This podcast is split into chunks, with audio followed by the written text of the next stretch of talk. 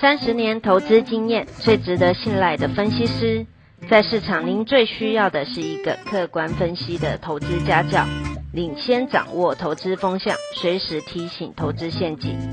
亲爱的粉丝朋友们，一定要记得要按订阅，并且开启小铃铛，才不会漏掉蔡总每一天对盘势精辟的解析哦。各位粉丝朋友，大家好，我是陈章，现在是礼拜二盘后的分析。表面上，今天的指数涨三十三点，盘中还大涨了两百零四点，看到了一万八。但收盘呢，得而复失，一万八就没了。但是今天台积电涨十四块，收在六百零七，扣除台积电的话。其实大盘是跌八十五点，那今天发生了什么事？我认为呢，市场是押宝礼拜四呢，台积电的华硕会传出了利多。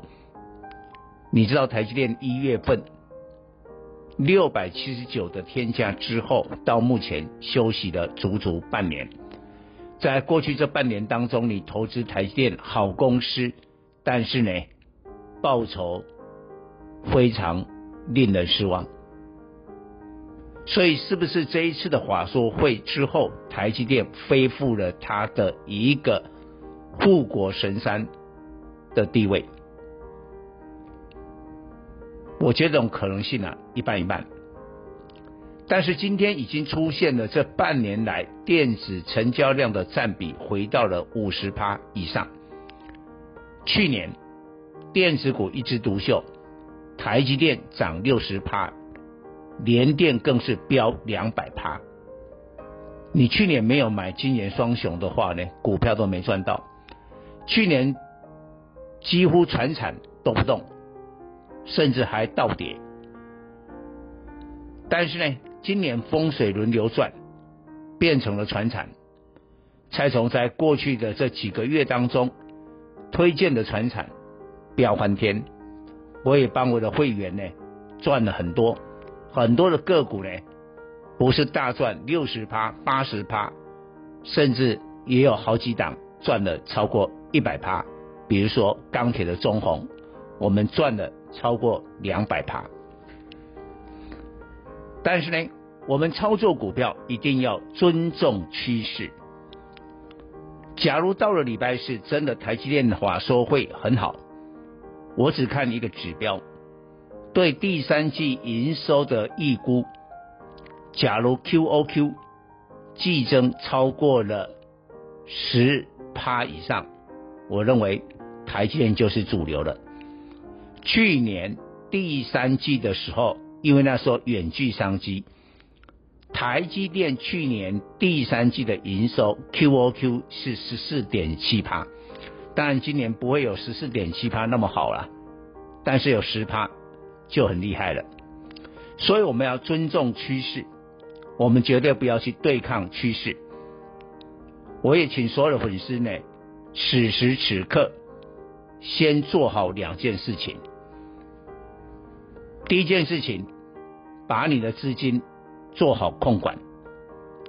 我建议呢，现在现金五十趴，股票五十趴。这五十趴要干什么？假如电子股重新变成主流的时候，我请问你，你假如持股八十趴、九十趴、一百趴，你拿什么资金来加码？你根本没有加码，而你手上的股票很可能通通都是被套牢，所以没有子弹。第二个，逐步的布局电子，为什么我强调逐步？因为台积电华硕会，我们还不知道。